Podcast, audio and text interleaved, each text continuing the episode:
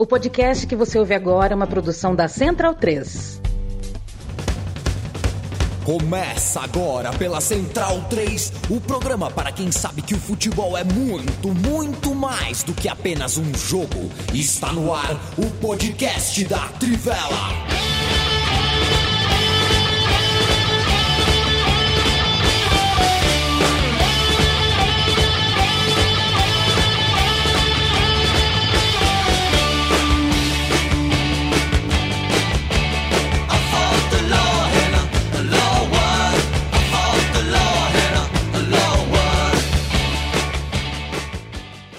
Muito boa noite, amigo e amiga da Trivela e da Central 3. Bem-vindo, bem-vinda. É, eu me chamo Leandro Amin, este é o podcast da Trivela. Eu estou ao lado de Bruno Bonsante, Felipe Lobo, Leandro Stein, Matias Pinto. Matias Pinto fazendo questão de dizer, a primeira vez no ano que está o time completo. O Matias é muito. O Matias com essa coisa de, de, de número, efemérito. O Matias posso deixar passar. É a primeira vez no ano que estamos todos aqui. O Matias chamou, reuniu todo mundo da Trivela para falar sobre o programa Redondo. A gente vai bater o episódio 300, né? Isso. Não, Não tá chegando. 500.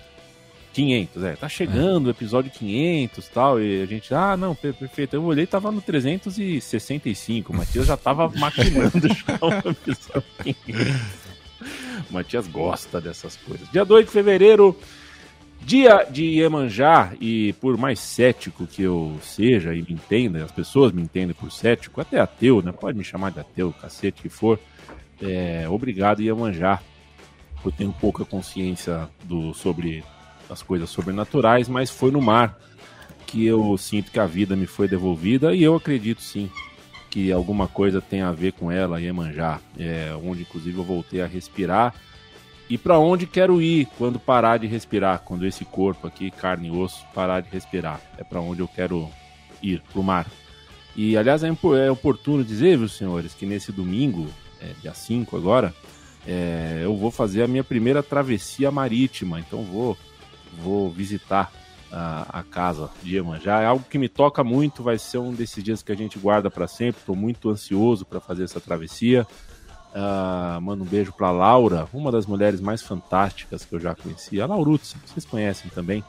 Certa vez ela me mostrou um texto, um texto dela, é, que havia uma citação de um maratonista. Esse maratonista dizia que para cada um dos 42 quilômetros de uma maratona, né, ele separou 42 encontros imaginários, um para cada quilômetro. E nesses quilômetros ele fez 42, 42 encontros e a cada quilômetro ele deixava alguém para trás. E essa despedida era sem pendência, sem deixar nada por dizer. E isso me marcou muito. Domingo eu vou fazer isso, só que eu separei em duas partes, não em 42. Né? A minha primeira parte vai ser pedindo perdão para mim mesmo, e na segunda parte é eu aceitando o meu próprio perdão. E quando eu sair do mar no domingo, vou agradecer Iemanjá, agradecer cada um dos meus amigos e amigas, e continuar a minha vida. Espero que com o coração muito mais leve. É, tocante para mim. Talvez seja a primeira vez na vida que eu estou vivendo um dia de uma santa, o dia de uma, né, de um, de um ícone uh, religioso de fé, sentindo que pertenço. Então quis começar o programa dizendo isso. Felipe Lobo, é, eu aluguei, eu comprei o Futebol Manager, uh, Fórmula 1 Manager é, achei muito bom, muito bom. Só que eu preciso fazer três faculdades, né? Preciso fazer uma faculdade de engenharia. É. A faculdade, é impossível. Eu, assim, eu não consegui entender nada do jogo, mas o jogo muito bom. É, boa noite, você tá bem, Lobo? Salve, salve a mim, todos os amigos e amigas que nos ouvem. É, estou ótimo, estou muito bem, sim. É, hum. E de fato, é um jogo é, você já era o, um jogador de Motorsport Manager, então você Sim, já tem uma vantagem em relação a pessoas que nunca jogaram, porque é eu achei bastante complexo mesmo, é, mas, mas atendeu a expectativa que eu tinha, que era de ser um jogo, de ser uma espécie de futebol manager é, da Fórmula 1, com a vantagem que, claro, eles é, capricharam no visual, né? O visual é, tá bem bonito bom. e é pesadaço o computador, né? Bem mais que o Futebol Manager, inclusive. É, até porque ele é. foi pensado também para estar nos consoles, né? E, e, eu, e eu, assim como você, a primeira vez que eu fui jogar, a primeira corrida que eu fiz ali no Bahrein, né? Que é onde começa a temporada, Bahrein. Rapaz, eu sofri bastante, viu? Porque eu ficava procurando. Gente, eh, acho que tem uma coisa de interface também, né? Você está muito acostumado a, a, uma interface como era do futebol do, do Não, Motorsport Manager. Coisa, e tem muita coisa ali para você explorar, né? Então eu ainda estou explorando também o jogo, é. mas é bastante bom. Eu eu já, com pouco tempo que eu joguei, eu já recomendo. Que eu acho, se você gosta de Fórmula 1 e gosta de jogos de estratégia, porque jogos manager são jogos de estratégia, é. né? Quem está esperando dirigir carrinhos, ou no caso do futebol manager, controlar bonequinhos, você não vai fazer isso. Né? A e eu, é estratégia. Eu assumi a Red Bull, gosto da Red Bull. A Red Bull, eu só não queria que a Red Bull entrasse no futebol. Eu acho que a Red Bull casa direitinho com a Fórmula 1. Ela tem mais é que ter um time de Fórmula 1 mesmo. E vivo o arroto de Red Bull, viu? Antes de começar o programa aqui, eu peço perdão, eu dei um arrotão de Red Bull aqui no microfone, deve ter vazado para você. Você é um torcedor do Verstappen, não? não, que... do Verstappen não. Queria que ele. Ainda bem que não, que vazou, ele... não vazou o cheiro. É, não vazou nem o cheiro. É. É, mas eu não, não gosto do, do, do, Verstappen, não. Claro que não. não. Não tem nem como gostar de uma pessoa tão antipática, mas é, a Red Bull é maneira. Sabe quem não é maneiro, Leandro Stein? E é bom hum. que, ele, que ele ouça o programa aqui, ele ouça esse podcast e fique esperto, é o Gabriel Paulista. Vai dar pontapé no Vini Júnior, dá na minha frente. Ah, na minha, você, viu, você viu o naipe do pontapé que ele deu no Vini Júnior? Boa noite. É, Boa noite. Gabriel Paulista é um personagem meio butineiro, né? Meio butinudo, assim. Costuma ter um, muitos atritos, mas dessa vez foi para o chuveiro, né? Em momento péssimo do Valência, enfim, um, e uma boa partida do Real Madrid para dar uma lavada de alma também, em golaço do Ascenso que teve nesse jogo, né? Para não falar só das coisas ruins. É, amanhã de manhã teremos uh, uh, Aero, Aero Real, né? Imagina os 150 mil torcedores do Real Madrid. Não, tem, tem jogo domingo em Mallorca ainda. Ah, é, já é, né? é meio, meio do caminho, né? Já. É, exato. Ô, ô Bonsa, com quantos anos você descobriu que existe a ilha de Menorca?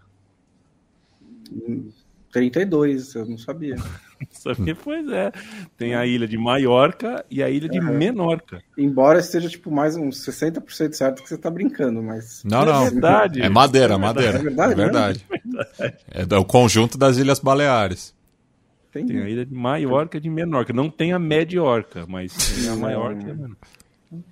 Eu não sabia. E sabia que orca não é baleia, né? algo novo hoje. Ah, orca Bom, não é baleia. A gente tem um não. outro problema, né? É. Orca tá mais próximo dos golfinhos do que das baleias.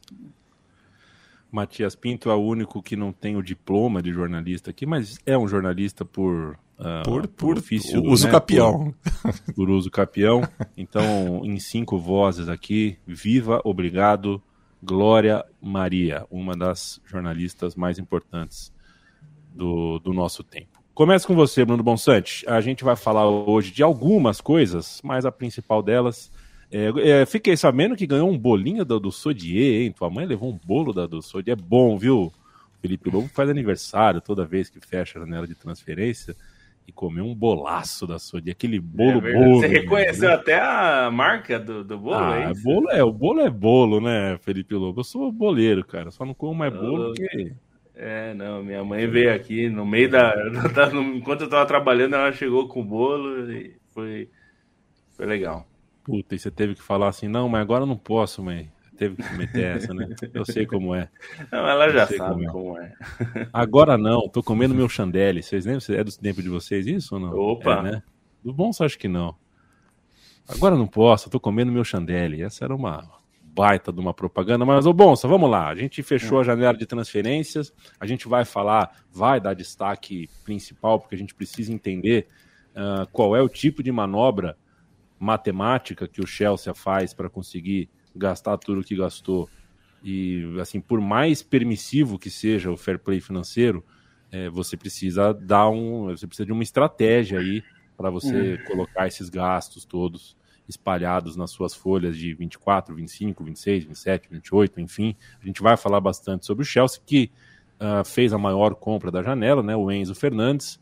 Mas quero saber se esse é o destaque sobre o qual você quer falar, ou se você prefere falar sobre quem sai do Chelsea, no caso o Jorginho. Dá o seu primeiro destaque para mim sobre o último dia de transferência na Europa. É, o Chelsea acabou sendo a principal história, mas acho que tem outras interessantes também, né? Inclusive na, nesses grandes clubes da Inglaterra. O Jorginho, achei uma contratação muito, muito boa do Arsenal. É, até se for pensar financeiramente, não foi tanto um bom negócio porque ele estava no fim do contrato, né? Poderia chegar de graça em seis meses, mas é lógico que para as ambições do Arsenal nesse momento, né? Acho que 12 milhões de euros aí é, é pouco, pensando que se, se, você pensar que o Jorginho pode ajudar o, o Arsenal a manter esse ritmo é, na segunda metade da Premier League e ser campeão pela primeira vez em 2004. Então não é um dinheiro que eu acho que foi mal gasto. É, de libras, é, né? Foi de, de libras. libras. Eu falei euros? Isso libras. É, é, são próximos, né? São mas, próximos. Mas é, é e, é um e o Jorginho, é, é, o Jorginho é, primeiro, um jogador muito experiente, um jogador é, muito vencedor, que leva essa experiência para um elenco muito jovem do Arsenal, é, mas é também um cara que tem um estilo de jogo que cabe, encaixa com o do Arteta, né? Que é um jogo de mais posse de bola, de tentativa de controle, de, de, de troca de passes, e ele é muito bom em fazer isso como primeiro volante. Acho que é uma posição mesmo que o, Arsenal não estava tão bem coberto porque ele joga com o Shaq e com o Partey, nenhum dos dois é exatamente dessa característica, e aí quando você começava a sair desses dois, era muito espaço para o Lokonga, que acabou emprestado ao Crystal Palace. O Euneniga estava jogando na temporada passada, então não, não tem muita gente para jogar por ali, e o Jorginho é uma ótima opção para isso, se junta ao Troçar, que também foi outra contratação mais experiente, de jogador mais pronto, né, que veio nessa janela de inverno, e que também pode ajudar o Arsenal dando mais uma, uma, uma opção ofensiva. É, outro destaque importante dessa janela que pegou a gente até meio de surpresa, né, é a saída do Cancelo do Manchester City, e em parte também porque é, mostra como as coisas mudam muito rápido no futebol, porque não faz muito tempo que ele era um dos principais jogadores de um título do Manchester City, né? Ele e o Gundogan foram talvez os craques do título do City antes do anterior é, que, foi um, um, um, título bem coletivo do Manchester City, né, pré-Haaland. É, e, e, e, o Cancelo ali jogando pela lateral esquerda, mesmo sendo lateral direito, como um lateral construtor, parecia muito bem adaptado às ideias é, do, do Pep Guardiola, é, mas foi, uma, foi muito uma questão de, de, de, comportamento, né? Assim, o Guardiola ele é inquieto, isso todo mundo sabe, ele começa a mudar as coisas, e aí ele acha, ele encontrou, ele acha que encontrou alguma coisa é, com o, Ake pela esquerda, sendo meio que um zagueiro, meio lateral. É, o Ake tem jogado muito bem. Na direita ele encontrou com o Rico Lewis, Rico Lewis, né, que é um garoto das, das categorias de base, e, é, e essas duas ascensões dentro do elenco do Manchester City, ascensões até inesperadas, né, porque o Guardiola não é conhecido por dar espaço para muitos garotos, e o Ake está há um tempo já no elenco do City, não estava jogando muito, é, comeram o espaço do Cancelo, que era um titular incontestável, e ele não gostou disso, e bateu o pé para sair e o Guardiola não mantém jogador que, que não quer ficar, né? É, ele é ele é meio que radical com isso. O cara não quer ficar lá, não quer ficar lá, vai embora. Ele preza mais pela unidade do vestiário nesse sentido e aí o Bayern de Munique apareceu com uma, com uma boa oportunidade. O Cancelo já estreou dando assistência é, para o gol do Choupo-Moting contra o Mainz pela Copa da Alemanha. É um ótimo reforço, reforço para o Bayern, mas também deixa o City um pouquinho mais desfalcado numa posição em que ele já é historicamente desfalcado né, na época do Guardiola, que é principalmente a lateral esquerdo. Que tal para você, Leandro Stein, uh, essa janela de transferências? O que, que você uh, coloca de destaque aqui para além do que o Bonsa falou, enfim? Bom, da, das contratações de, desse fechamento, né? Eu acho que, que o Cancelo é um negócio de muito peso, né? Pela maneira como ele, como o Bonsa bem falou, ele basicamente remodelou o Manchester City dentro desse ciclo mais recente de bicampeonato, né? Esses, esses dois títulos em que o Manchester City ganhou em sequência. É, e foi um jogador muito importante para esse desenvolvimento de time, né? Para esse desenvolvimento de ideia, porém com, com essas questões internas, até tem uma matéria do, do The Athletic muito boa escrevendo o, o, o, conflito interno, né? E fala que o Cancelo é uma pessoa muito afável, é, geralmente no dia a dia, só que ele é uma pessoa muito explosiva quando alguma coisa acontece que ele não está satisfeito. Ele já vinha de uma Copa do Mundo é, em que ele foi para o banco de reservas, então já carregava isso. É, chegou cansado, Guardiola começou a botar ele no banco e aí isso foi escalando, escalando até chegar numa situação insuportável em que o Cancelo dava várias mostras que não estava satisfeito dentro do clube e o Guardiola também já não contava mais com o jogador, né? Até ironicamente, depois do, do jogo contra o Arsenal, ele chamou de Mr. Cancelo, até dando indicativos de que a, a relação realmente não estava muito boa e estourou nisso, né? Na apresentação Cancelo chegou e falou que não teve nada a ver com Guardiola, era mais com falta de minutos, mas uma falta de minutos tão repentina é óbvio que existe alguma coisa de, de relação que foi por água abaixo e, e o Guardiola é, é, sempre esse cara, né? Que ele não, não faz questão de ter um jogador que não está satisfeito dentro do elenco e se o Cancelo estava causando problemas, estava tendo esses problemas é, disciplinares, né? O Guardiola, enfim, deixou que ele saísse para o Bayern e melhor para o Bayern. Né? O Bayern também tem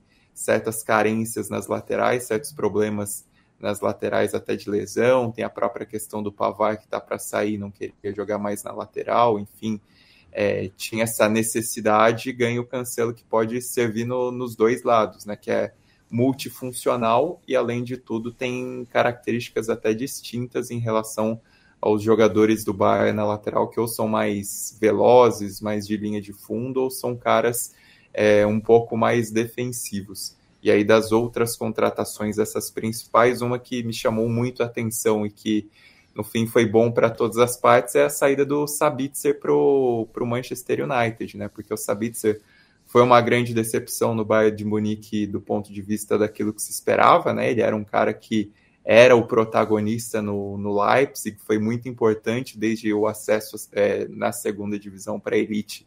E aí até ganhou mais importância dentro do clube, né? À medida que o tempo passou, é, enfim, saíram outros jogadores importantes, ele cresceu nessa hierarquia, saiu por um preço até baixo, considerando que ele estava na reta final de contrato, e se esperava que ele poderia render no Bayern, por estar num, num setor que o Bayern tem bo boas opções, mas tinha espaço com as lesões do Goretzka, tinha toda a relação com, com Nagelsmann, mas a verdade é que ele nunca conhece, aconteceu no Bayern, fez uma temporada inicial fraca, essa temporada teve até algumas sequências como titular que também não aproveitou, e o Manchester United nessa necessidade de encontrar alguém para o meio campo com todos os problemas de lesão, né, principalmente do Eriksen, que enfim vai só deve voltar já na reta final da temporada.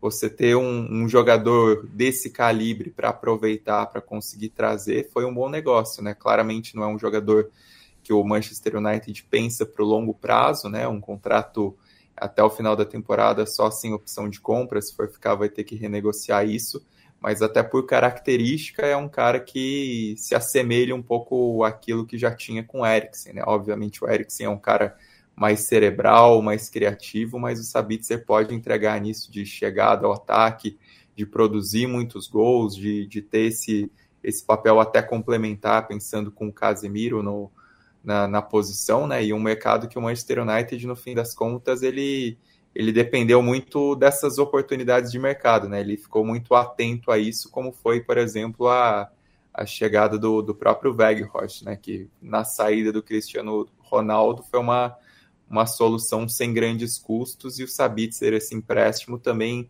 dentro daquilo que se esperava e sem ter um gasto muito grande, é um negócio ótimo e para o jogador ele acaba caindo para cima, né? Pelo que ele jogou no Bayern, não existia uma perspectiva do Sabitzer estar num, num clube de grande calibre e no fim das contas acabar no Manchester United nessas circunstâncias para ele é excelente para se recuperar. Gostei muito da explicação do Cancelo, né? Meu problema não é com o Guardiola, é com a falta de minutos. Que é alguém fala, meu problema não é com o chefe, eu só não gostei da comida. é, e no caso do futebol, a falta de minutos, quem decide é o técnico. Né? Então, de alguma forma, você chega no mesmo destino. Eu vou querer ouvir daqui a pouquinho o Lobo mais dedicadamente sobre o Chelsea, mas é, passo pelo Matias. Veja você, Matias, que era uma vez o Flamengo, que vendeu o João Gomes e para isso comprou o Gerson. O Olympique de Marseille então vendeu o Gerson e trouxe o Onari, que inclusive já fez um puta golaço, né? O tá Onari, que pô, é um, um, dos meninos de Marrocos aí.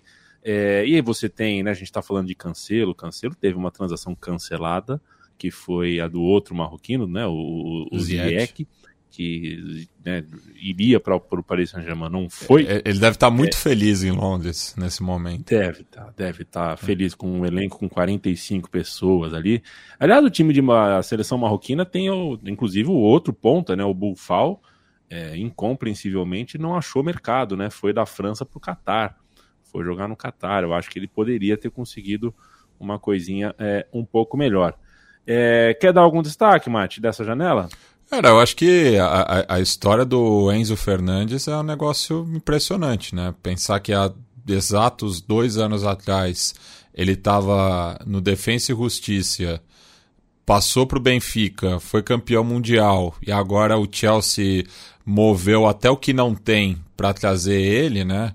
E já pensando na saída do Jorginho também, né? Faz mais ou menos a, a, a mesma função.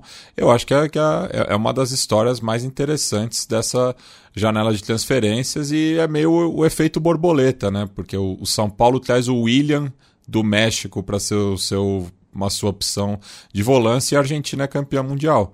Porque se o Enzo Fernandes tivesse vindo para o São Paulo com a recomendação do Crespo, é, e ele foi uma das peças fundamentais né, para o título da Argentina. Quando ele entrou, é, mudou muito a dinâmica né, do, do time comandado pelo Lionel Scaloni. É, eu não acredito que na bagunça que o São Paulo estava, ele teria chances na, na seleção argentina, ainda mais como titular. É, acho que a ida dele para o Benfica é, foi muito importante nesse processo e agora é premiado, né? É, o melhor jogador jovem da última Copa do Mundo acaba sendo né, um dos nomes mais cotados nessa janela de inverno.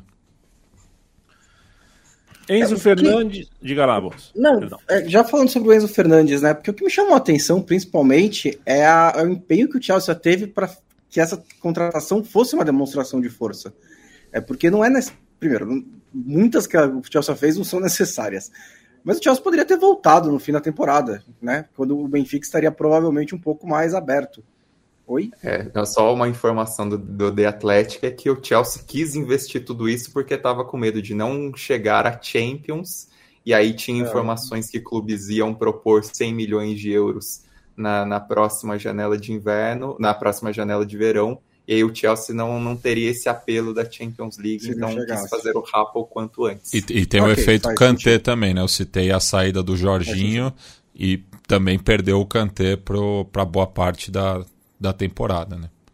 É, e talvez ele também saia para é. no próximo. Então faz sentido mesmo desse. Se você tem o dinheiro, né? Nesse, por esse ponto de vista que o Stein explicou, de, de, de tentar o Enzo Fernandes nessa janela. Quero mandar um abraço pro Luan Carvalho, pro Emerson Pérez, o coach Danny, que faz uma denúncia aqui, né? O Val Vassori e o Vavassori é, sumiram ao mesmo tempo das nossas lives. Para com isso, coach Danny. São pessoas diferentes, sim. Uh, Vitor Costa, um abraço. Matheus Freitas. O São Luís do Maranhão tá aqui. É, poxa, um município conosco aqui. Valeu, Júlio. Um abraço para você, Juliano Máximo. Gustavo Brandão, Rodolfo Ribeiro, Jefferson Machado, Tid Stolev, boa noite, camaradas. Ele que fala de Cajamar, São Paulo. Pedro Sampaio pagou um cafezão pra gente aqui. Que dinheiro é esse, hein? É dólar australiano. Dólar australiano. Fala, galera. Primeira vez acompanhando ao vivo aqui de Sydney. Já sigo o Bom podcast dia. há uns bons anos. Bom dia para você, Pedro Sampaio. Saia na rua daqui quando acabar o podcast e pergunta para as pessoas se elas conhecem Fernando Vives. Dê um jeito de encontrar Fernando Vives, vocês vão ser. Grande Fernando Vives. No caso, ele, ele pagou um café porque ele está tomando um café nesse momento. Né? Exatamente, exatamente. Fernando Vives, é o único abraço que eu já. Não, ele e o Vitão Zapata, né, Matias? São Nossa. duas pessoas que eu dei, eu dei um, eu dou um abraço nele. Você olha para cima. A... É, eu me sinto a Miss Vietnã. Uh... eu me sinto uma pessoa de 1,60m, assim. Coisa impressionante, como são grandes, cara. Para caber o coração do Fernando Vives, tem mais é que ser grande mesmo. Felipe Lobo, é o seguinte, a conta de padaria, conta de padaria não, o raciocínio é, é, é, é, no simplismo é esse, né? Contratos muito longos e com esses contratos longos você consegue diluir tudo que o Chelsea está investindo, aí cabe no fair play financeiro. Mas não é tão simples assim que as coisas acontecem. Eu quero que você interprete para mim que Katsu é essa política nova do Chelsea de um ano para cá. O Chelsea, que um ano atrás enfrentou o Palmeiras, tinha outro dono, o Roman Abramovich, que estava para sair, estava no, no, olho do furacão, com tudo que estava acontecendo na Rússia tudo mais, crise total. E agora o Chelsea tem um novo dono e o Chelsea pode fazer um campeonato interno com seis times. Né? Dá para fazer um, um torneio interno lá. É... Que caso está acontecendo? É, bom, é, acho que é, é, é, importante dizer em relação a isso que você falou do fair play financeiro. O Chelsea está é, adotando uma prática e, e, que vai acabar influenciando a forma como o fair play financeiro é realizado e é efetivado. É, e não vai ser a primeira vez que o Chelsea promove isso. É, até um, em alguns dos números que o Stein levantou, é, a outra janela de inverno é, grande do Chelsea, é, inverno europeu, evidentemente, que é essa janela de janeiro, é, tinha sido com Abramovich em 2011, que gastou 83,5 milhões com Fernando Torres e Davi Luiz. O Fernando Torres, especificamente, é um caso muito marcante na Inglaterra, porque ele foi o primeiro jogador de 50 milhões de libras, né? Uma marca é, que parecia, como várias dessas marcas a gente viu cair, mas 50 milhões de libras parecia algo impossível de alguém pagar. Era algo muito acima da, da no mercado. E foi no mercado de inverno, né? Então chamou muita atenção. Naquele momento, a, o fair play financeiro estava é, para ser implementado e isso do Chelsea, essa, é, esse gasto do Chelsea, que foi considerado bastante extravagante na época, esses 50 milhões de libras no Fernando Torres, é, que hoje a gente tem que sempre colocar os, os, é, os contextos. Né? Hoje pode parecer relativamente normal você tirar um destaque de um rival, né? naquele momento é, era um rival, inclusive, bastante ferrenho, né? assim, em aspecto de, de disputa ali. O, o, Liverpool e o Chelsea fizeram é, jogos é, de Champions League, enfim. É, não é um rival histórico, que eu já vi que o Bonsa ficou, mas. Não, é, um não mas histórico. é porque o Liverpool já estava já tava quase falindo, né? Então é. é eles não estavam disputando as mesmas coisas. Inclusive, foi por isso que o Torres queria sair do Liverpool. É, como aconteceu com o Arsenal também, né? Vários Sim. jogadores querendo sair. Mas de qualquer forma, é, o, o o Chelsea fez com que o fair play financeiro fosse é, desenhado um pouco baseado nessa gastança é, que ele fez. É, então, essa coisa do, do, de você é, determinar que os clubes têm que gastar o que eles recebem e tudo mais, porque o Chelsea operou durante muito, muito tempo com o Abramovich, não, operou no, no prejuízo. É uma prática que nas empresas, eu aprendi já faz um tempo já, mas que eu não sabia, né? Chama dumping no, no mercado, né? Quando uma é, empresa joga, é, joga no prejuízo para prejudicar os, os concorrentes, né? Porque ela pode jogar no prejuízo algum tempo. O Chelsea fez isso desde que o Abramovich assumiu, como não tinha regramentos muito claros, é, o Chelsea jogou durante alguns anos com prejuízos no seu balanço. Só que não tinha punição nenhuma, porque é, não existia regulação. É, isso mudou, claro. É, e acho que esse, esse modelo, é, inclusive, já está fazendo com que a UEFA se movimente em relação ao Chelsea, porque esse modelo de oito anos de contrato que o Chelsea fez, provavelmente não será mais possível fazer já provavelmente a partir da temporada que vem. A discussão na UEFA é é, regulamentar esse, esse tipo de coisa, justamente porque eles viram que é uma brecha, como é, a gente já escreveu na Trivela, que era uma brecha de regulamento que o PSG usou e que saiu sem punição, que foi o empréstimo com obrigação de compra. A UEFA, é, um, um ano antes da, da compra do Mbappé, a, UEFA proibiu é, você contabilizar no ano seguinte quando era um empréstimo com obrigação de compra. Ou seja, se você contratasse um jogador por empréstimo com obrigação de compra, na contabilidade, esse, o dinheiro que você vai pagar ao final do contrato já entraria no ano que você contrata. Ou seja, no caso do Mbappé, que foi contratado em 2017. Mas ali for... não era obrigação de compra. Então, né? é isso que, eu tô, isso que eu tô dizendo que foi a brecha que o, o PSG achou que era. Eles queriam obrigação de compra, mas para não é, caracterizar a obrigação de compra, eles criaram um mecanismo que era assim, a UEFA permitia que a contabilidade fosse apenas no ano seguinte se fosse por desempenho. Ou seja, ah, se o jogador fizer X jogos, hum. ou gols, ou ganhar o seu time ganhar campeonatos. O que, que o Paris Saint-Germain fez? Fez uma coisa absolutamente patética, que era, se o PSG não for rebaixado, o, o, o, o PSG compra o Mbappé. Eles sabiam que isso era uma impossibilidade, né? E, e, só que isso foi uma manobra contábil para jogar o valor do Mbappé para o ano seguinte, porque naquele ano eles tinham contratado o Neymar, custando 222 milhões de euros. Então, assim, esses, essas manobras fazem com que a UEFA se mexa. A questão que a gente vem falando já desde muito tempo, desde, que, desde 2011, quando o Fair Play financeiro começou, é que a UEFA precisa ser, primeiro, se mexer mais rápido e, segundo, punir. Punir os clubes. Porque punir só quem está fora é, da Champions já, ou quem está em baixa, é fácil, né? Como a, é ela punir. Quando, quando ela puniu o Milan, o Milan estava caindo pelas tabelas e não ia para Champions, não tinha nenhuma chance de ir para Champions. E ainda nem puniu, né? Fechou um acordo com o Milan, né? O é, Milan aceitou um acordo. É. Sim, fechou um acordo que era justamente para não tomar uma multa, né? E, ou ficar suspenso por três anos da Champions. Então acho que a questão é um pouco essa, é, porque tá claro que o Chelsea tá é, fazendo uma aposta, né?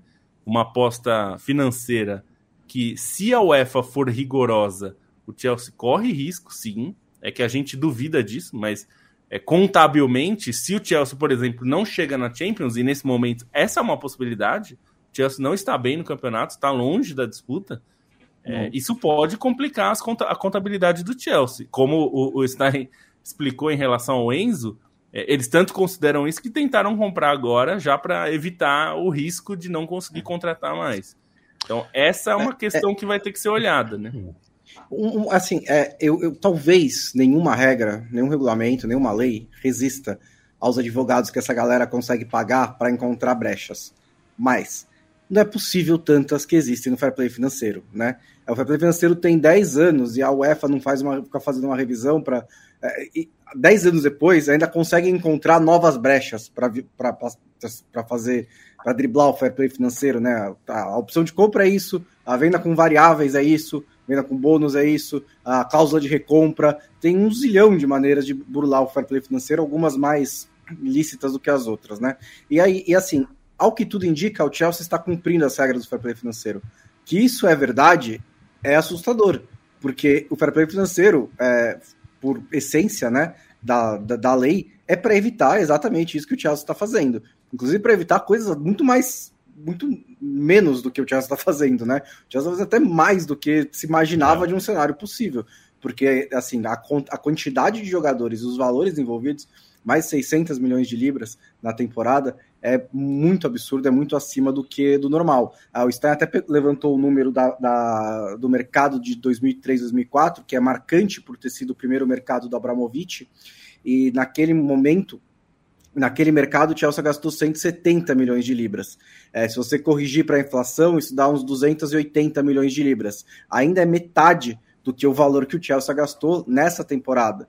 É, a, a, naquela vez, o Chelsea gastou proporcionalmente mais né, do que o resto da, do, do, futebol europeu, do futebol inglês. Mas da mesma maneira, o valor bruto ainda é muito maior, né? Porque o Chelsea gastou 300, é, 4, 350 milhões a mais do que o segundo colocado, que foi o Manchester United. É, naquela época gastou 120 milhões a mais do que o segundo colocado.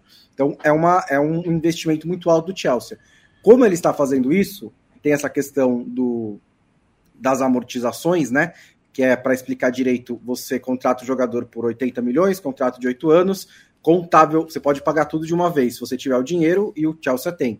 É porque também tem não só o Todd Boyle, né, mas eles têm uma empresa de venture capital por trás, né, a Clear Lake Capital, que é uma empresa de investimentos que também está bancando o Chelsea. Então é daí que está vindo o dinheiro tá vindo do bolso do cara. O cara não, não tem tanto dinheiro assim, mas tem um consórcio, tem um investidor por trás disso. É, mas você pode pagar em primeira, mas contavelmente conta 10 milhões por temporada. Qual que é o pulo do gato? Se você vende amanhã, na temporada que vem, o Mason Mount por 55 milhões, para conta daquela temporada, é 10 milhões vezes 55, porque o dinheiro da venda entra direto. Então é isso que o Chelsea meio que está esperando para ajeitar as contas. Sem falar que o Chelsea era um clube financeiramente estável. É um clube que passou um ano sem contratar ninguém porque ele foi banido, né? Aí contratou bastante. Na temporada passada teve lucro no ano fiscal. Então é um clube que estava financeiramente saudável para fazer isso. E o período do fair play financeiro é de três anos. O que me intriga nessa história é o porquê. É, assim, eu entendo que o Chelsea quer ir para a Champions League. Eu entendo que o Chelsea está investindo para renovar o elenco. Mas a velocidade e a agressividade com que está fazendo isso é uma novidade. São, são uma novidade. Não se costuma ver investimentos dessa velocidade, dessa quantidade em tão pouco tempo. Então, por que, que o Chelsea decidiu que agora, que assim que o cara chegou, e assim, assim é, é engraçado, é, até de brinco, né? Ah, o cara é americano, não sabe nada e tal, mas esses, esses caras não soltam 600 bilhões milhões de, de, libras no mercado sem saber o que eles estão fazendo, né? Então, o que, que ele observou no mercado do futebol que o, fe, que o levou a falar: eu preciso comprar todo mundo nessa janela, eu preciso comprar todo mundo nessa temporada. Por que, que ele pensou nisso? Porque o Chelsea tinha condições de chegar na Champions League com um bom trabalho, com o elenco que tinha. Esse elenco, a espinha dorsal, foi campeã, campeã da Europa.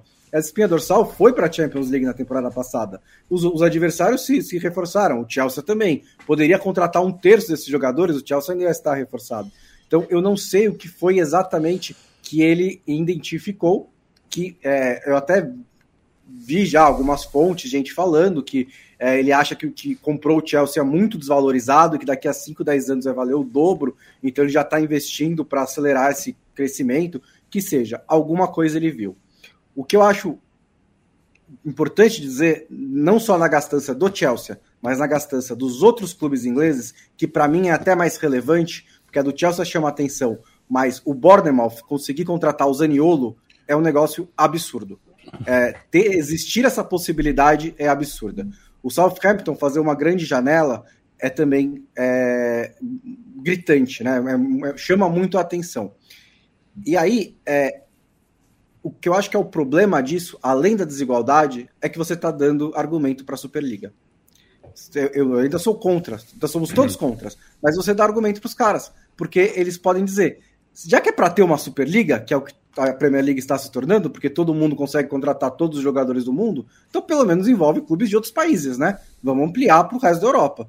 Porque é, é impossível a, o Nottingham Forest contratar 30 jogadores, inclusive jogadores do Atlético de Madrid, contratar jogador de clubes do, do, do, de, outros, de outras ligas que são relativamente importantes, contratou jogador do Palmeiras. E estamos falando de um clube que não jogava Premier League desde o século passado.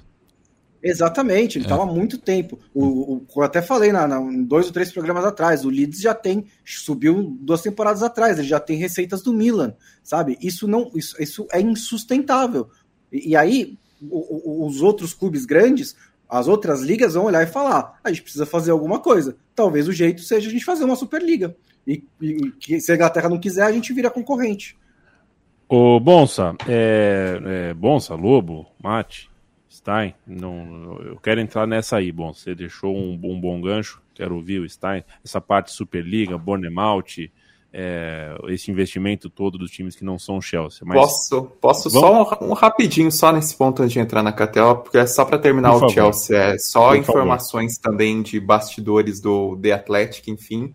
E lendo a matéria, o que me soa sobre essa intenção do Chelsea é puramente uma aposta porque o clube usou o período atípico de uma Copa do Mundo como mesa de negociação. Então você tinha um período mais extenso para negociar e o Chelsea resolveu numa janela de inverno que geralmente é de reforços pontuais fazer uma aposta muito grande nisso. Ele aposta na valorização dos jogadores, né? A gente pode perceber também que o padrão dos jogadores contratados são quase todos, acho que no máximo 22 anos os contratados, 23 anos, né, contratados nessa janela, são todos muito jovens, todos com capacidade, se não se valorizarem totalmente, pelo menos de revender e aí acionar esse mecanismo que o Bonsa citou, né, de enfim, entrar tudo no balanço e salários relativamente baixos deles, né, e salários até com cláusulas para reduzir os ganhos, o Mudrik tem isso, para reduzir o salário semanal dele se o time não se classificar para Champions. É um salário de 97 mil libras semanais, que para o padr padrão da Premier League, que tanto jogador já ganha 300 mil libras, é, é relativamente baixo. Então tem todos esses fatores de aposta, mas é uma aposta muito questionável também, pensando em enfim, efeitos de montagem de time, né? Algo que parece não acontecer porque ainda existem posições carentes. O centroavante do Chelsea, por exemplo, é algo que, que não, não se vê, que vai ser uma necessidade ainda, que no mercado que foi feito muito a esmo, muito na pressa e muito também no cartaz dos caras, né? Assim, ninguém nega que o Enzo Fernandes é um baita de um talento. Mas 120 milhões nele agora, com todo esse hype para a Copa do Mundo, é algo que o clube, enfim, é, faz uma aposta, para mim parece uma aposta mesmo de, de mercado financeiro, né? Uma aposta de, de alto risco ali, esperando que essa bolha do futebol cresça ainda mais para poder reverter em dinheiro posteriormente para o Chelsea. Ou exploda e explode com, com, você, com os recursos na mão e com o manche, né, com o controle do manche. Momento KTO, senhores. KTO.com é o site de apostas. Matias Pinto, você tem conta na, na, na KTO? Tenho. Não! Não?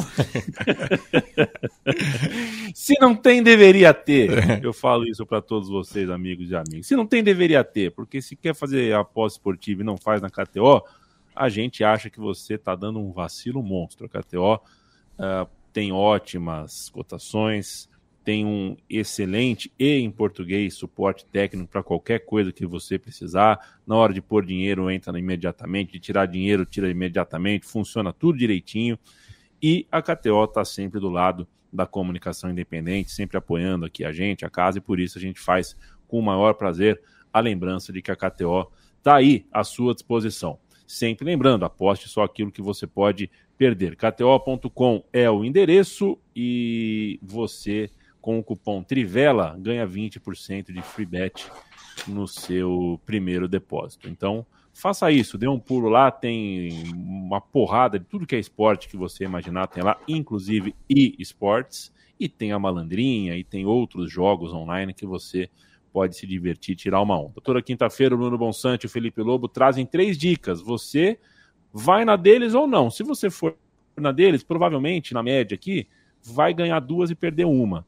É, ou seja, vale a pena. Eu começo com o Bruno Bonsante, porque o Bruno Bonsante preencheu o roteiro com as dicas dele antes do Felipe Lobo. Vou dar prioridade a partir de agora para quem preenche antes. Ah, tá vendo? Isso também porque você nunca começa comigo, né? É sempre com o Lobo. Tem isso também. Eu já notei isso. É. É. É, bom, Sassuolo e Atalanta lá no campeonato italiano são dois times que têm feito muitos gols, sofrido muitos gols.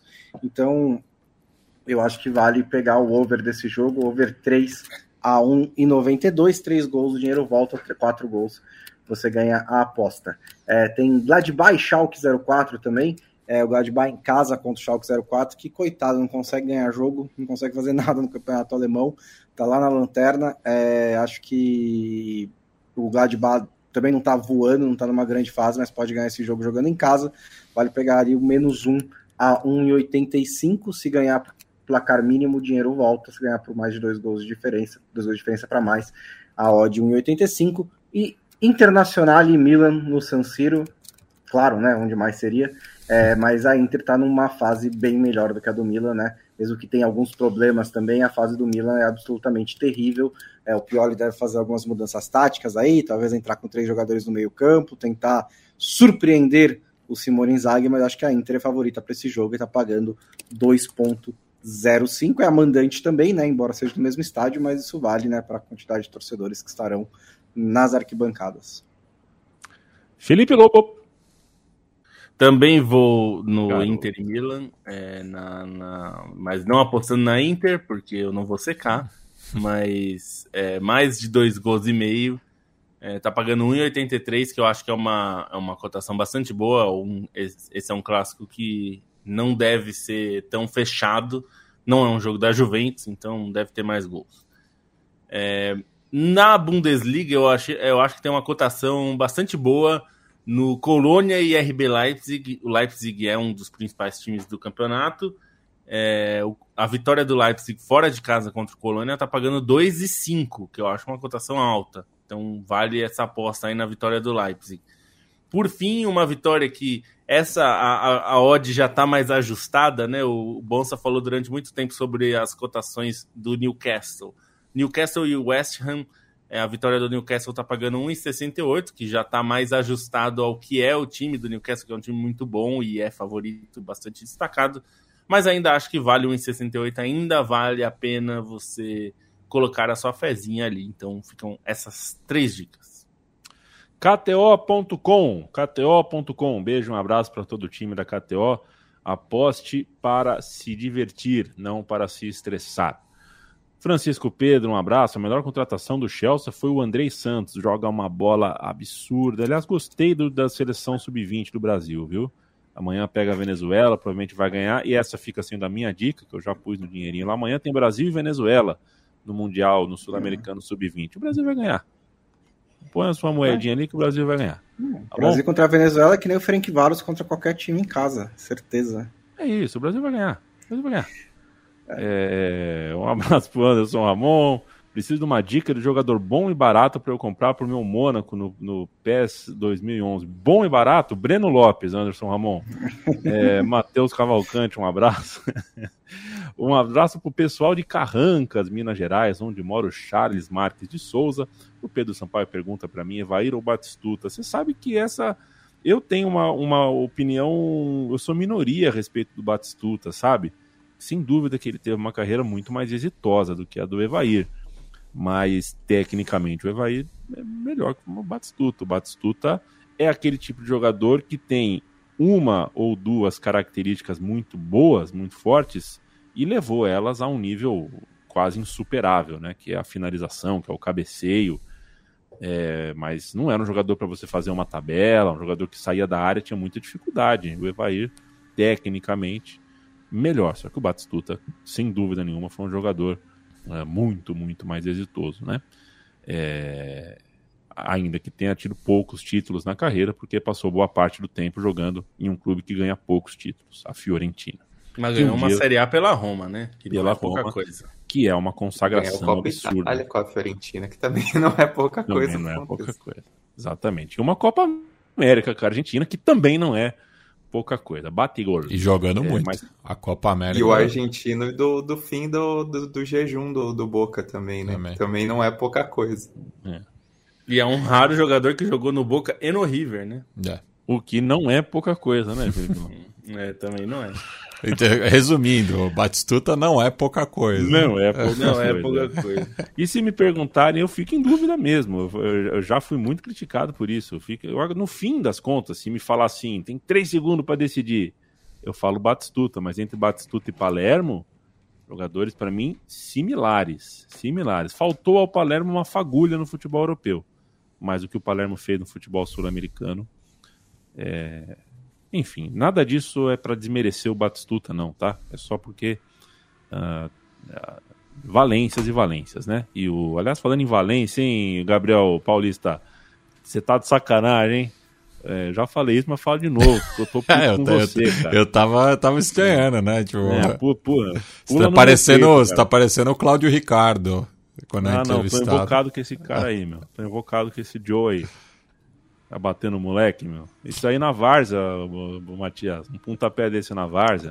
Não, mas você não é viu que, que, rolou um enrosco lá, né? O, o Vini já sai peitando tudo. É, o que mostra que o jogador sente pouca dor, na verdade, né? É. Se é um não, pouquinho é... menor aquele pontapé, e... ele sai rolando com dor. Não, e o, Vini, o Vinícius foi para cima do Gabriel Paulista e foi tão claramente desnecessário a entrada, tão, tipo, violenta, violência gratuita, que o árbitro nem deu amarelo pro Vinícius Júnior. Dá pra ter dado amarelo é. pros dois do Real Madrid pela reação. É. Mas o árbitro. Mas o árbitro entendeu, tipo, não, beleza, eu vi o que o cara fez. Porque ele tentou duas, tipo, tentou duas vezes, né? Acertou tentou, na segunda. É. Mas, tá louco. Exato. Agora, a gente tem 10 minutos de, de papo, meu xará Leandro, e é, quero finalizar essa nossa conversa aqui que a gente estava tendo. A gente falou de Bonemalt, a gente falou de Superliga, a gente está um pouco chocado mas é, quando a gente vê que os gastos totais de transferência da Série A e de La Liga nessa janela foram menores do que a do futebol argentino, por exemplo, aí também não é só sobre a Premier League, né? Tem alguma coisa para a gente interpretar também é, analisando os mercados é, independente da influência, do impacto que o dinheiro britânico, o dinheiro que o dinheiro inglês tem uh, uh, para colocar nesse tabuleiro aí, né? É, como é que você enxerga é, o, o, pouco investimento da Espanha, o pouco investimento da Itália? A gente tem o caso também do, da Alemanha, né, que é um, um modelo que, quando o futebol europeu entrar em colapso completo, a gente vai olhar para o futebol alemão e falar, porra, eles tentaram, né? Eles tentaram. Não existe modelo perfeito, mas o futebol alemão é um futebol que eu, que eu admiro nesse sentido. tenta fazer as coisas de um jeito orgânico. É, e acharam soluções é, bem criativas, né? União Berlim, o Bayern de Munique, o Bayern de Munique a gente já falou, mas União Berlim brigando pelo título aí, fazendo uma janela interessante. É, que tal para você esses outros países? Bom, só antes só uma correção, o Batistuta ele não chegou a ganhar o fim do jejum, ele ganhou um clausura numa rara edição do Campeonato Argentino que teve campeão dos dois turnos, que foi o Nils, campeão, ele não estava quando de fato acabou o jejum em 92. Então é um pouquinho menos coisa, Perfeito. mas ele teve uma dupla famosa com La Torre. É, e sobre nesse ponto né, da Itália e da Espanha, um, um dado muito interessante sobre a Itália, por exemplo, é que a contratação mais cara dos clubes italianos nessa janela de transferências foi o, Ma o Matheus Martins, que foi para a Udinese, mas já acabou emprestado para o Watford, né? Que são os mesmos donos, enfim, você ter a contratação de maior peso sendo repassada demonstra um pouco esse estado das coisas, né? O estado é, de diferença entre as ligas, de carga que os clubes carregam também da pandemia, também o, o status do que está acontecendo e, e, a impressão geral assim no campeonato italiano é que os times de maior poder, de maior poderio econômico até desencanaram das perspectivas que eles têm nessa temporada, né? Considerando os problemas todos da Juventus, considerando que Inter e Milan também têm dificuldades para engrenar, eles não veem nem perspectivas de fazer um negócio mais emergencial, como foi, por exemplo, na temporada passada o Vlahovic, né? Não, não tem esse, essa condição e nem essa, essa possibilidade, né? Dentro do, dos problemas financeiros, do, do estado é, do futebol italiano de uma maneira geral, com dificuldades até para gerar dinheiro, de ter esse financiamento, do tamanho de dívidas, com a maneira como o Napoli já está encaminhado com essa conquista, né? É, é bastante expressiva essa diferença. Em La Liga também você não, não teve uma movimentação tão expressiva dos clubes, né? Você Real Madrid e Barcelona basicamente confiam no, no que tem em mãos. O Barcelona contratou bastante, né? Até mais que o Real Madrid nessa temporada. O Real Madrid, mesmo com algumas urgências, com algumas necessidades causadas pelas lesões, optou por não contratar nessa janela de transferências. O Atlético de Madrid, até um pouco mais em crise, é, fez movimentações um pouco mais substanciais, né? Mas ainda assim também é, dentro de, de, circunstâncias um pouco mais favoráveis, pensando na contratação do, do Memphis Depay, né? Que foi um, um negócio de ocasião, ou própria, na própria chegada do, do Dort para a lateral direita, que também foi um negócio um pouco mais ocasional, chegando de graça, é, enfim, chegando de graça do Tottenham. E aí você olha para os outros clubes, na Espanha, por exemplo, quem se mexeu mais foram os times da, da zona de rebaixamento, né? Mais por necessidade do que necessariamente por, por força financeira ou por capacidade competitiva. Eu particularmente gostei muito da, da janela de transferências do Valladolid, né? Que trouxe o Amalá por um milhão de euros, que foi uma baita de uma pichincha, né? Um dos titulares de Marrocos no meio-campo, estava em fim de contrato no Standard Liège, chegou por um milhão de euros, trouxe o, o Diving Maquis, que é um bom jogador, trouxe o Kyle Larin, que é uma possibilidade de gols, já, já estreou com gol contra o Valência, o Rongla também, que é um bom volante, Giovanni Cabral, mas no geral existe uma diferença muito grande essas, entre essas ligas, uma, uma diferença de capacidade financeira, uma diferença é, enfim, da maneira como os direitos de TV e, e até o, o, próprio Match Day, né, a gente já discutiu isso em outro programa, eles ajudam a dar essa sustentação para os clubes ingleses, que é muito discrepante em relação aos clubes das outras ligas, que parecem ainda carregar cargas é, do que representou esse período de, de recessão dentro da pandemia. Né? Os clubes ingleses passaram por isso, os clubes ingleses tiveram um mercado extremamente movimentado na parte inferior da tabela. É uma briga ferrenha contra o rebaixamento? É. Só que é uma busca muito maior dos clubes por, enfim, por tentar manter essa, essa mamata de, de Premier League, desse valor da Premier League, né? Ainda que, enfim, na Championship eles ainda têm um pouco de, de resguardo quando caem, você preservar esse status é, provoca essa discrepância e, e, é aquilo que o Bonsa mesmo falou, né? Um Bournemouth pegar e pensar num Zaniolo é um negócio surreal.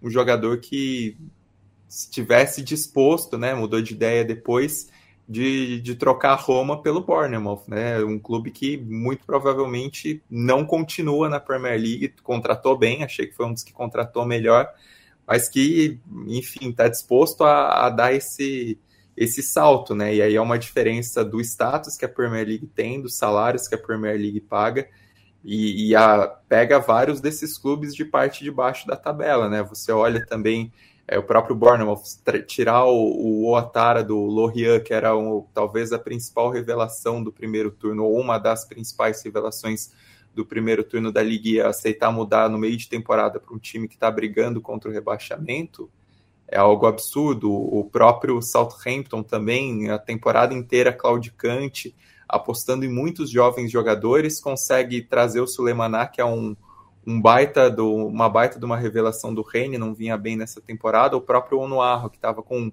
é, era o artilheiro do campeonato belga, estava com uma baita de uma chance de conquistar o título pelo Genk com 10 pontos de vantagem, e aí ele pega e sai para um time que está capengando, lutando para o rebaixamento. Então tem uma, uma discussão muito séria que precisa ser feita e até, enfim, é, pensar caminhos, né? As ligas estão pensando em parcerias, estão pensando em financiamento de, de, enfim, de grandes empresas, de grandes bancos. O JP Morgan vira e mexe aparece no noticiário. Teve a questão do CVC é, com a Espanha também pintando na Itália, mas que não são suficientes para sustentar uma disputa é, com a Premier League, né? O único país que me parece relativamente resolvido é a Bundesliga, mas porque desencanou um pouco da questão financeira pelo ethos que é a liga, né? Pela questão de, de relação com torcida, mesmo que isso cause esse impacto, mesmo que os clubes dependam basicamente de apostar em jovens que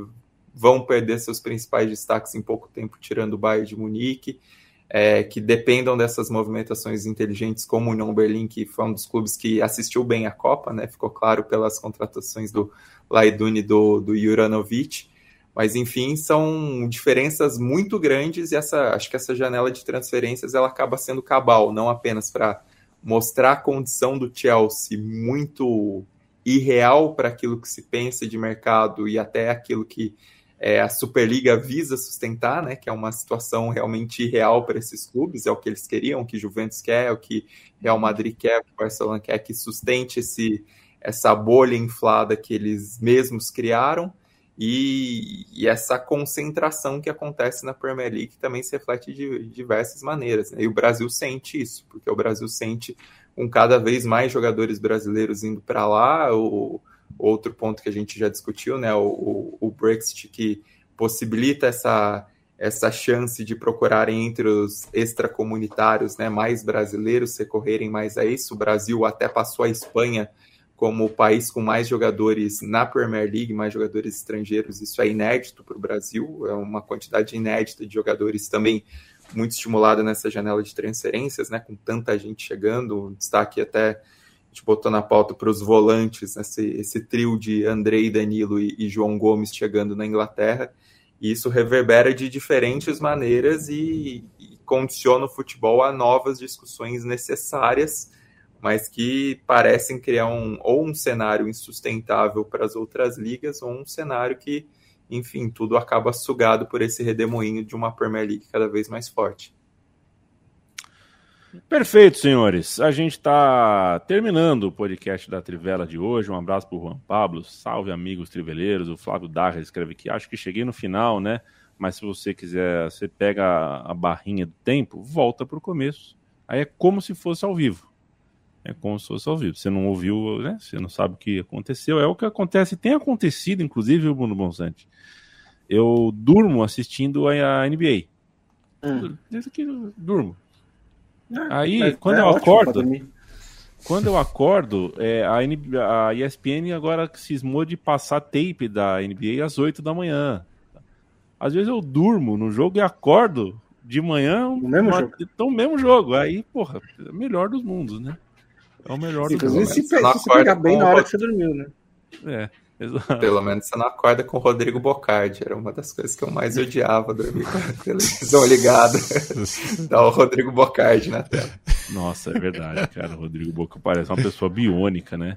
E ele tirou um sal, os flamenguistas tão puto com ele, viu, Leandro Stein? Não sei se você ficou sabendo aí. Não vi, não é, vi. O Bom Dia, Bom Dia Brasil hoje, que tem um link, né? Bom Dia Brasil com Bom Dia São Paulo ali. O Bom Dia Brasil soltou assim, não, porque tem um cometa verde que aparece de 50 mil e 50 mil anos, tal. O cometa verde vai passar pela Terra hoje. Aí o Bocardi respondeu, é, tá passando muito cometa verde aí no Rio de Janeiro, hein, tal. Aí a, não lembro quem era a mulher do lado, é, é, é. Né, deu aquela risadinha de é, babaca. Ela, ela deve ser flamenguista e ele deve ser palmeirense, né? Ele é Bocardi e a minha no Rio de Janeiro. Eu ele não, acho que não é. Nenhuma das duas coisas é verdade, viu? Pelo que eu É? sei. É, o Bocardi não é palmeirense e se for a Nossa, Ana foi Paula apurada isso daí? A Ana Paula é, é tricolor. E o e a Ana, se foi a- é que eu não vi essa parte. Eu normalmente assisto Bom Dia Brasil, mas ah, se foi com a Ana Paula Araújo, a Ana Paula Araújo é declaradamente fluminense. Aqui o Bocardi é o quê?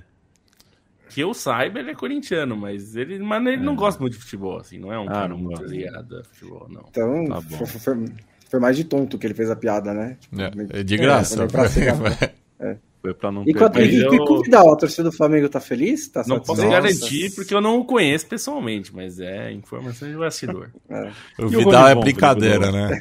O Vidal é brincadeira. Mas não assim, tenho a menor ideia. exatamente o que ele é, né? N- Ninguém vendeu o Vidal errado pro Flamengo, Sim, né? sim. Exato, porque, é- o, o Bruno, o, o Vidal, ele, vi- ele falou que queria vir pro Flamengo jogando pela Inter. Por que, que seria diferente Não, agora? ele, ele- ele- nunca criou raiz em nenhum clube que ele passou. Me- No próprio Colo-Colo, forçou a saída também. E agora, enfim, volta o cão arrependido. Exato, é, é a velha história, né? Se você, quando é a teu favor, você acha bonito, né? Quando a pessoa é casada e dá bola pra você, aí você acha bonito. Aí você casa com essa pessoa, essa pessoa dá bola pra outro alguém. Ora, ela tá sendo, é, você conheceu ela da mesma circunstância. Quando é contra, você reclama. A vida é assim. O Vidal, mais do que a vida, é assim. E um belíssimo jogador de futebol, diga-se de passagem. O Flamengo viaja amanhã de manhã, é isso? Não, embarca hoje. Já, já embarcou? Ah, vai embarcar agora de o O, Aeroflá já passou aqui o fato notícia. Ih, meu irmão. boa, boa viagem pro Flamengão, que funcione essa engrenagem, esse meio de campo espetacular, esse ataque incrível do Flamengo, que funcione, porque eu estou de saco cheio do futebol europeu, ganhando o Campeonato do Mundo com pouca dificuldade, inclusive. E se for para perder também, é, não faça o que o Gabriel Paulista fez, hein, Mateuzinho, Davi Luiz. Não vai bater no moleque, hein? Não vai bater no moleque. E o Rudiger, que Até foi porque se dançar- bater no moleque é capaz da torcida do Flamengo comprar a briga do moleque também. se Né? voltar contra. É um paradoxo absurdo vai se abrir assim em terras marroquinas. É, É, beijo, o Rudiger Matias. tá lá de novo, né? O Rudiger tá lá de novo. Hoje É, ele o Rudiger dançou. tá lá de novo. Hoje ele dançou, com, bailou com o Vini Júnior, mas deixou ele no vácuo. Não sei se você acompanhou a comemoração até o fim. Porque o brasileiro, depois da dança, se abraça, né? O Rudiger, depois da dança, voltou pra zaga. E deixou o Vini Júnior assim, com os braços abertos. Não, pô. Peraí, pô, eu danço, eu danço, mas eu sou um alemão, porra. Não é assim também, vou abraçar, beijar. Transou e fumar um cigarro em vez de dormir de conchinha. Exatamente. Um beijo pra você, viu, Landstein? Um beijo, até segunda-feira. Escrevi, mandei um áudio pro meu primo ontem, pro Boto. Viu, Landstein? Falando assim, puta, minha, minha cara de sapato, é, é, meu diabo, é, sabe, minha tilápia. Não é possível que o São José vai jogar quatro jogos e empatar os quatro. Aí Perdeu. o São José perdeu. Pelo menos não empatou os quatro. Um beijo, Bruno Gonçalves. mandou muitas homenagens nas redes sociais, aliás, pro técnico, pra Hum. diretoria. Não, é um time especialmente ruim, estou preocupado. Bruno Um Bonsante, beijo. É só o Giovanni Lima Montenegro aqui pede pra falar da romada da Roma na Copa Itália. Não vou falar, mas vou falar da Cremonese, pelo menos dar um destaque aí, que foi, chegou na semifinal da Copa da Itália pela primeira vez desde 1987, apesar de ser lanterna da Série A, eliminando o Napoli e eliminando a Roma.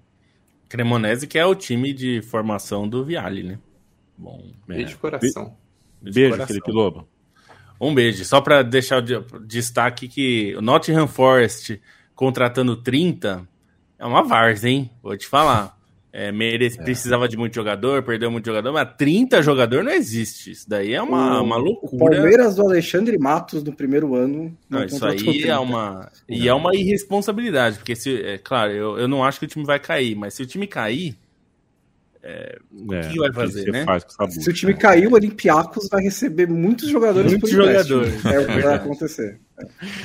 Um beijo, Lobo. O, o, Interna fala que o Vidal é profissional não ser profissional. Acho que ele é o mais louco dessa geração, no mundo, assim, dos nascidos na época dele. Esse é um cara que, em plena Copa América, no próprio país dele, o cara foi pego, bateu, bateu uma Ferrari. Todo mundo achando é. que ele estava dormindo, ele bateu a Ferrari. E ainda tentou subornar o polícia.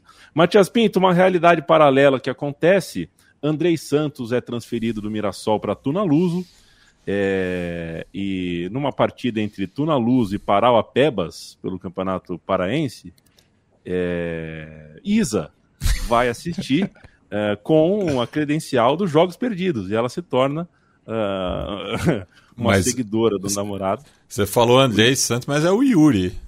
Yuri, Yuri. o Yuri Lima. Desculpa, Yuri Lima. Falei André Santos que a gente falou muito do Chelsea. Né? Você perdoa, me perdoa aqui. E a Isa, como namorada, que vai se tornar esposa ele vai se transformar uma, uma, uma, uma sócia Nossa, dos cê, Jogos Perdidos. Você tá louco? É tipo, você quer maior prova de amor do que essa? A, a, a, a Isa se é deslocar para Mirassol. Quem, Mirassol, assim, para quem não conhece. É longe. Mirassol é longe de São é Paulo. Longe paca. Maria. É. é longe. É longe pra caralho. Puta que pariu, Isa. Meu maior respeito, Isa. Começa a ver jogo. Começa a ver jogo ruim mesmo, Isa. Vai colar, vai, começa a colar nas rodoviárias, A3, Bzinha. Puta, se a Isa virar uma. uma. uma. como é que chama? Uma embaixadora do, do, do futebol Bzinha mesmo. Aí vai estourar, vou comprar tudo CD. Tudo bem que não tem mais CD, né? As pessoas lançam singles no Spotify. Então, mas tô com você, Isa. Viva o futebol uh, do interior. Beijo, Mate. Beijo. A gente se vê segunda-feira, mais um episódio da Trivela. Sempre um prazer ter vocês uh, com a gente do começo ao fim. Sempre um prazer saber que a gente é ouvido e que a gente, de alguma forma, faz parte do dia de vocês. Até mais.